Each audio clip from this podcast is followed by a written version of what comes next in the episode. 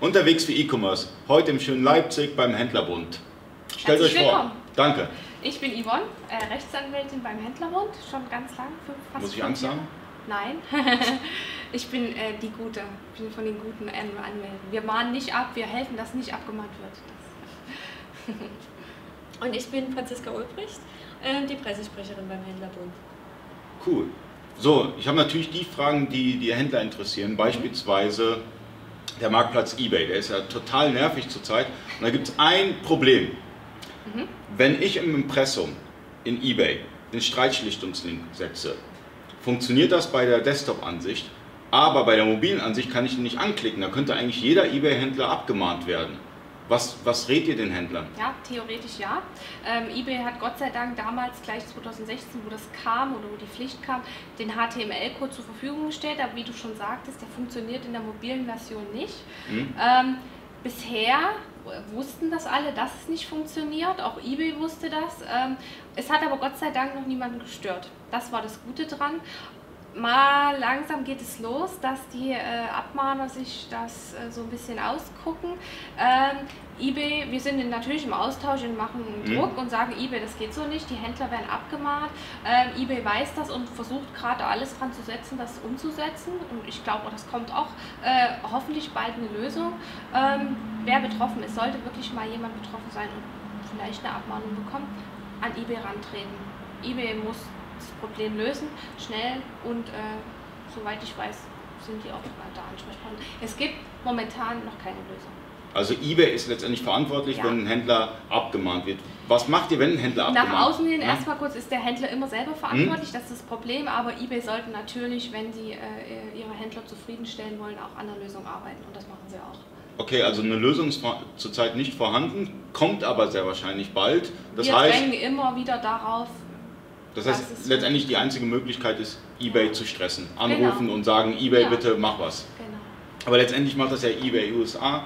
Das ist halt das Problem. Die Absolut. geben alles vor und denen ist es egal, Ja. da gibt es keinen Streitschlichtung. Genau, in, in amerikanischen CEO, den äh, interessiert das trotzdem leider noch herzlich wenig, was es in Europa oder in Deutschland speziell für Rechte und Pflichten gibt und das ist äh, gerade das Problem, die da zu überzeugen. Das sind ganz lange Mechanismen, die da durchlaufen werden müssen, da müssen Umprogrammierungen stattfinden, auch neue Datenvolumen Mhm, geschaffen werden. Ne? Ein neuer Link ist wieder ein neuer Platz äh, auf der Website und deswegen, die könnten es vielleicht ganz, Amazon hat es geschafft. Ja, Amazon hat es immer geschafft. Ja, kommt- der immer.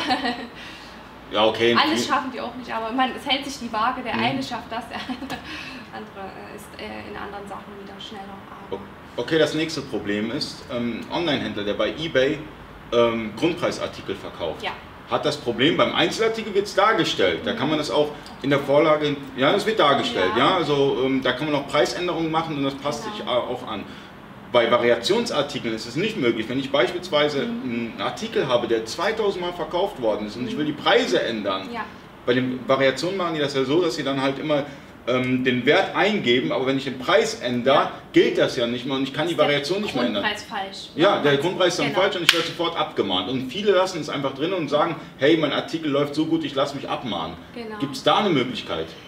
Gibt's nicht, kann ich gleich sagen. Ähm, äh, eBay hat die Option, diesen Link zu setzen, der funktioniert wirklich, also diese, diese Option anzuhaken und mit dem Grundpreis, der aktualisiert sich, ich sag's es schon, äh, bei Varianten. Deswegen gibt es nur eine Lösung, die auseinanderzunehmen.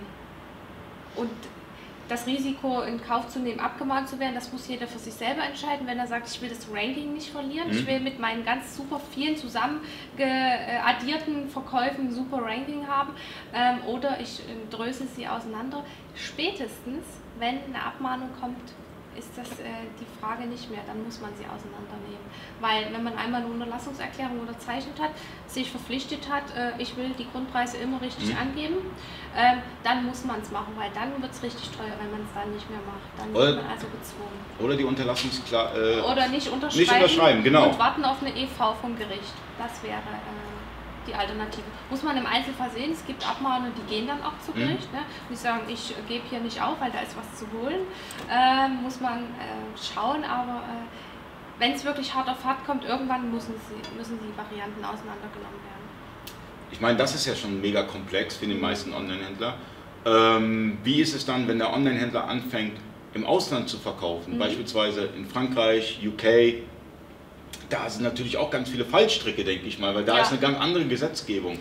Jein, also Gott sei Dank, das ist das Gute an der EU, ne? auch wenn manche vielleicht äh, viel die Nachteile sehen, das hm. Gute an der EU äh, sind äh, einfach einheitliche Gesetze in der EU, insbesondere im E-Commerce ganze Widerrufsrecht, die ganzen Informationspflichten, die wir alle haben mhm. ne, in den AGB und was da noch alles dazukommt, mhm. die sind in der EU einheitlich. Auch Preisangaben, die sind, das sind europäische Verordnungen, die sowohl in Deutschland als auch in Frankreich, in Dänemark, sind immer die gleiche Verordnung, die gilt in allen EU-Staaten zum Beispiel. Und äh, deswegen ist das für die Händler gar nicht so kompliziert. Die äh, setzen genau das dort um, was sie aus Deutschland mhm. schon kennen. Äh, und wenn sie äh, besonders äh, beraten sind, gut beraten sind, zum Beispiel im Händlerbund, die mhm. Texte nehmen, wir sagen, wir geben euch auch ausländische Texte, wenn ihr die möchtet, aber wir basteln euch die so, dass ihr auch auf deutsches Recht euch noch weiter verlassen könnt. Wir sagen, wir basteln das da rein, es gilt weiter deutsches Recht, das ist absolut möglich, mhm. auch wenn ich auf Amazon UK unterwegs bin, kein Problem. Ähm, Deswegen äh, fallen die nicht in ein tiefes Loch und denken, oh Gott, was muss ich in England alles beachten oder in Frankreich oder wo auch immer. Ah, äh, ich habe sowieso deutsches Recht und die Vorschriften im Zielland äh, sind die, die ich auch in Deutschland schon erfüllen muss. Dann kriege ich eben vom Händlerbund Texte in Italienisch für Amazon IT. Gibt Amazon IT? Ja, genau. Ja. Okay, und wenn ein Online-Händler anfängt, einen Marktplatz auszuwählen, beispielsweise in den Niederlanden ist ja. Bol.com sehr stark, habt mhm. ihr da auch die passenden Rechtstexte? Wir machen äh, also auch äh, niederländische Rechtstexte. Okay, und die gelten dann auch für die spezifischen Marktplätze, die es dann nochmal gibt, weil es, ihr, habt, ihr habt ja vorgefertigte für genau. eBay, Amazon, Hood, und so weiter. Wir haben genau für normale Online-Shops und äh, für spezielle Marktplätze, für diese, die du jetzt genannt hast, haben wir es noch nicht. Aber wenn das absolut ein super Marktplatz ist und der Bedarf da ist, würden wir das bestimmt nachbessern. Okay. Ne? Das ist, äh, Habt ihr auch Online-Händler, die in den USA verkaufen? In den USA über eBay.com oder nur nach? Äh, Beispielsweise Amerika? durch FBA. Ist am wichtigsten. Also die wollen, das ist glaube ich bei denen noch näher, also FBA in den USA oder in, in Amerika, Süd- oder Nordamerika. Aber ich habe ein paar Händler, die das machen. Ja, also ich hatte das selber jetzt noch nie, die Nachfrage, die sind noch ein bisschen schüchtern, möchte man meinen, weil die hm. eben genau vor diesen grenzüberschreitenden Geschichten Angst haben, vor Zöllen und steuerlichen hm. Hindernissen, ähm, dass die momentan sich darauf beschränken, dahin zu versenden, ganz normal von Deutschland aus. Aber so äh, habe ich noch von persönlich noch nie einen Händler äh, gesprochen, der das äh, schon gewagt hat, sozusagen. Okay. Aber das kann in einem halben Jahr schon wieder ganz anders mhm. aussehen. Ne? Entwickelt sich. Das ja. ist so Lichtgeschwindigkeit. Definitiv. Ja. Was geschieht denn, wenn ich jetzt im Ausland abgemahnt werde? Meinst du von dem ausländischen äh, Konkurrenten? Vom Konkurrenten, mhm. von irgendeinem so, so Verein, der ja. ge gegründet worden ist, sonst wo und ich werde ja. jetzt abgemahnt. Was mache ich da, wenn ich einen Händlerbund Also äh, schon mal vorweg, der Fall den, den gibt es nur in der Theorie. Theoretisch äh, im Staat, äh, in, in, anderen Staaten kann man genauso abgemahnt werden oder aus anderen Staaten. Ähm, da wird das dann eher staatlich sein. Ne? Die sind wenig äh, Konkurrenten, sondern viel mehr staatliche Behörden oder Verbände im Ausland. Die Fälle sind aber sowas von verschwindend gering, äh, das kommt so gut wie nie in der Praxis vor, dass man von ausländischen Verbänden oder ähm, ja, Konkurrenten erst rechtlich abgemahnt wird. Also es ist ein deutsches Wenn, Problem? Das ist absolut ein deutsches Problem. Es kann mal vorkommen, dass zwei deutsche Händler auf Amazon, also in Frankreich äh, unterwegs sind und die sich dann gegenseitig äh, piesacken. Mhm. Ne? Äh, dann kommen sie ganz normal zum Händlerbund mit ihren Abmahnungen. Okay, ähm, was natürlich auch schwierig ist, ähm, der Online-Händler hat auch das Problem mit Werben, mit Selbstverständlichkeiten, mhm, beispielsweise ja. CE-Norm geprüft und sonstiges. Das ich, ja. Wenn ich, wenn ich jetzt Online-Händler wäre, wenn ich damit starten würde, bräuchte ich ja erstmal zehn Stunden lang Rechtsberatung, was ich darf, was ich nicht darf. Ähm, wenn man es richtig angeht? Ja, eigentlich schon. Mhm. Wie ist es, wenn ich, wenn ich jetzt anfange zu sagen, zu sagen okay, ich nehme den Händlerbund, mhm. hilft ihr mir dort? Genau, wir fangen erstmal an, äh, dass die, ähm, die Händler uns ihre Shops nennen, sagen, wo will ich überall starten. Dann versuchen wir die erstmal mit den Rechtstexten. Das heißt, das ist so das erste Aushängeschild nach außen, AGB, was da alles dazugehört, auch wenn es niemand liest, also von den Kunden, zukünftigen mhm. Kunden.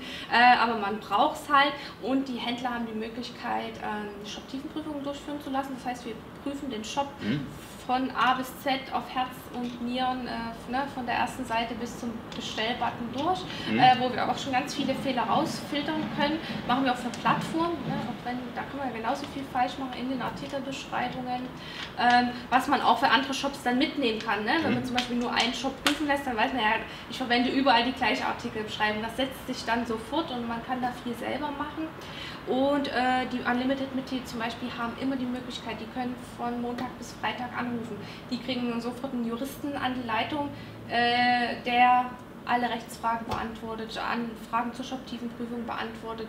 Dann prüfen wir den Shop, bis es nicht mehr geht, ne? bis er wirklich fehlerfrei ist. Da okay. gibt es äh, keinen Erbarm, wenn der Händler es möchte. Also ihr habt dann auch in den Bereichen dann auch äh, Fachanwälte letztendlich. Ja, wir sind alles Profis. Wir machen es hm? teilweise einige fast zehn Jahre, ne? also seit es den Händlern gibt. Ähm, wir sind alle selber online-affin. Wir lieben Online-Shopping und deswegen sind wir auch ganz gerne in den Shops. Hm? Wir haben einen super Blick dafür, wo sind die Fehler, weil wir es einfach schon so lange machen und natürlich auch selber online kaufen. Wir wissen genau, worauf wir achten müssen. Und äh, bei äh, 20.000 Abmahnungen, die schon bei uns eingetrudelt sind, wissen wir auch genau, äh, über die Jahre jetzt hin, ähm, wissen wir auch genau, was wird auch abgemahnt. Es gibt ganz viele Fehler, die sind auch noch in der Theorie. Zum Beispiel diese mobile Ansicht bei eBay. Das wussten wir schon immer, dass die nicht funktioniert. Das hat aber kein Mensch abgemahnt. Von daher konnte man da noch ein bisschen entspannter äh, an die Sache rangehen. Und das wissen wir halt. Wir haben das Wissen, wir haben die jahrelange Erfahrung, die wir den Händlern mitgeben können. Wir sagen, okay, das ist bei dir falsch, aber äh, mach's äh, umgehend, aber momentan wird es wenigstens nicht abgemahnt oder umgedreht. So kann ganz schnell auch mal eine Welle entstehen, mhm. ne, die, die keiner vorhergesehen hat. Und das ist das Know-how, was wir mitbringen äh, über die Jahre hinweg. Informiert ihr auch eure Händler, wenn es beispielsweise ein neues Urteil aus Karlsruhe gibt? Absolut. Wir haben unsere Portale, unsere Newsportale, wo wir äh, informieren. Ähm, ich wollte dich nicht. Da gibt es Online-Händler-Magazin, was natürlich auch digital gibt. Ne? Mhm. Genau. Und äh, einige Plattformen, also einmal Online-Händler News, dann haben wir den Amazon Watchblog, dann haben wir Logistik Watchblog und natürlich, wenn es richtig akut ist, gibt es sogar ein SMS-Update von uns. Echt? Und ähm, wir haben natürlich unsere Newsletter in verschiedenen Themenbereichen auch und da geht jeden Tag alles, was neu ist, was Online-Händler wissen müssen, raus. Und äh, wenn es brennt, natürlich auch mal außer der Ordnung. Also bei uns ähm, ist man auf jeden Fall immer sehr gut informiert. Ja, wir haben, eine, haben wir eine große Redaktion. Wir sind mhm. ähm, über fünf bis zehn Leute in der Redaktion, die den ganzen Tag den E-Commerce-Markt auch sondieren, was ist gerade neu, was passiert gerade. Und natürlich auch die Rechtsabteilung, die dann Urteile und äh, Rechtsprechungen mitverfolgt. Wenn da gerade was Neues kommt, müssen wir natürlich sofort Bescheid wissen. Ich habe gerade gesehen, das ist riesig hier. Ihr müsst, ihr müsst mal vorbeikommen. Ich bin, das, das ist ein Labyrinth. Ja? Ich komme gar nicht mehr klar. Ich komme rein und denke mir, boah, ich brauche Kilometergeld. es ist riesig hier. Das zeigt ja letztendlich, dass ihr wirklich in Know-how investiert. Das merkt man, das sieht man. Ihr seid super stark im Social Media. Ihr seid up to date, bringt die Newsletter. Man weiß immer, okay, das ist jetzt äh, Sache und das, da muss man jetzt drauf achten. Finde ich super. Was gibt es noch für Fallstricke? Rechtlich meinst du jetzt? Genau. Wir unterrichten natürlich, wir haben unsere eigene Akademie, wo du äh, ganz oft und ganz regelmäßig Informationen bekommst. Das können alles ähm, Abmahngründe sein. Momentan äh, die Klassiker eigentlich. Man mag es nicht glauben, aber abgemahnt werden fast immer die Klassiker. Falsche Rechtstexte, alte Rechtstexte, Sachen reinschreiben, die ich nicht darf, alle Haftung von mir weisen, dem Kunden kein Gewährleistungsrecht gewähren. Äh, so Geschichten, das sind meistens die Also man wird abgemahnt Fälle. wegen den Basics. Wegen den Basics, ganz oft. Oder Unterstreichen. Bilderklau, ne? das, ist, das weiß jeder, dass man das nicht macht. Und trotzdem ist jede fünfte Abmahnung vielleicht ein, ein Bilderklau. Also das mag man nicht glauben, aber das sind so Sachen, die man so unbedarft macht, äh, die trotzdem immer noch Konkurrentpreise vergessen. Das sind halt immer diese ausgefallenen Variantenfälle, die wir bei eBay angesprochen hatten, sind einfach nur vergessen irgendwo. Also die Online-Händler machen sich Angst über die komplexen Dinge, aber meistens scheitert es an diesen Basics. Und äh, abgemahnt werden die Dinge, die wirklich die Basics sind und die man erwartet, wo man sagt, oh Gott, ein neues Gesetz, ne? eine neue Widerrufsbelehrung seit 2014, das hat bisher noch keinen so richtig interessiert. Ne? Also ja, natürlich, Bilder sind ja auch wettbewerbsrecht. Ich meine, wenn ich jetzt ein Bild schieße von meinem Produkt und es wird dann einfach Copy und Paste, ja, das, das, das stört natürlich, das ist auch nervig, aber wie kann man das dann nachvollziehen? Weil beispielsweise, wenn ich jetzt ein Bild kopieren würde, mhm. ich kann es ja ein bisschen bearbeiten, so dass es aussieht, dass es mein Bild wäre. Mhm. Also da gibt es richtige Software, wo man wirklich sein Foto sagt, das ist mein Foto, Google oder wer auch immer, welche Suchmaschinen, ähm, das dann sehen können, ne, eine Bildersuche zum Beispiel, die filtern das richtig raus und sagen auf der Website, das, die, die lassen sich auch nicht austricksen, dass man es ein bisschen verändern kann, die sehen auch schon kleine Ausschnitte und da sehen die, dass das Bild, das ist auf der Webseite gelandet mhm. und dann könnte man es was mich interessieren würde, sind die Gerichte eigentlich so weit? Also ich meine, ein normaler Richter ja. kennt sich im E-Commerce gar nicht aus. Ja? Und wenn, wenn, wenn dann so ein, so ein Ding äh, vor Gericht landet, dann denkt sich der Richter auch, ey, ähm, lasst mich in Ruhe. Ja, das sind gar nicht so die Fälle, die die Richter, äh, äh, ja, die den Richtern schlaflose Nächte bereiten, sondern eher so die Informationspflichten. Ich habe die und die Klausel in der Widerrufsbelehrung vergessen. Ist der Verbraucher jetzt wirklich davon in die hm. Irre geführt? Ne? Muss ja immer diese Voraussetzung, der Kunde, der potenzielle ähm, muss davon in die Irre geführt worden sein. Und die Richter, die selber noch nie im Internet eingekauft haben oder vielleicht da noch ganz am Anfang sind, die können, die sind selber total unsicher, wenn die im Internet einkaufen, mhm. weil die eben doch, und man mag es nicht glauben, aber doch schon das Alter zwischen 50 und Anfang 60 haben. Also so, so kenne ich das in mhm. meinem Referendariat, also aus meiner Ausbildung und die natürlich selber nicht so internetaffin sind und äh, Sachen, mhm. äh, die wir voraussetzen, wo wir sagen, das ist doch logisch, äh, ich darf halt nicht den Bestellbutton anklicken, weil dann weiß ich halt, dass ich dann was bezahlen muss, ne? wo der Richter sagt, nee, nee, nee, ne? Verbraucherschutz hat halt eben immer noch auch durch diese Richter eine große Lobby. Okay, und durch diese große Lobby ist ein Richter dann geneigt dazu zu sagen, okay. der Verbraucher zu entscheiden, weil er selber sich wiedererkennt in dem armen Verbraucher, der jetzt hier im Internet. Also ich, ich denke, die rechtliche Grundlage in Deutschland ist noch, ist noch ganz am Anfang. Ja, weil viele Dinge müssen erstmal, äh, dafür muss es erstmal ein Gesetz für geben. Absolut, ja. Also die, die technische, also der technische Fortschritt ist viel, viel schneller, als die Gerichte jemals hinterherkommen.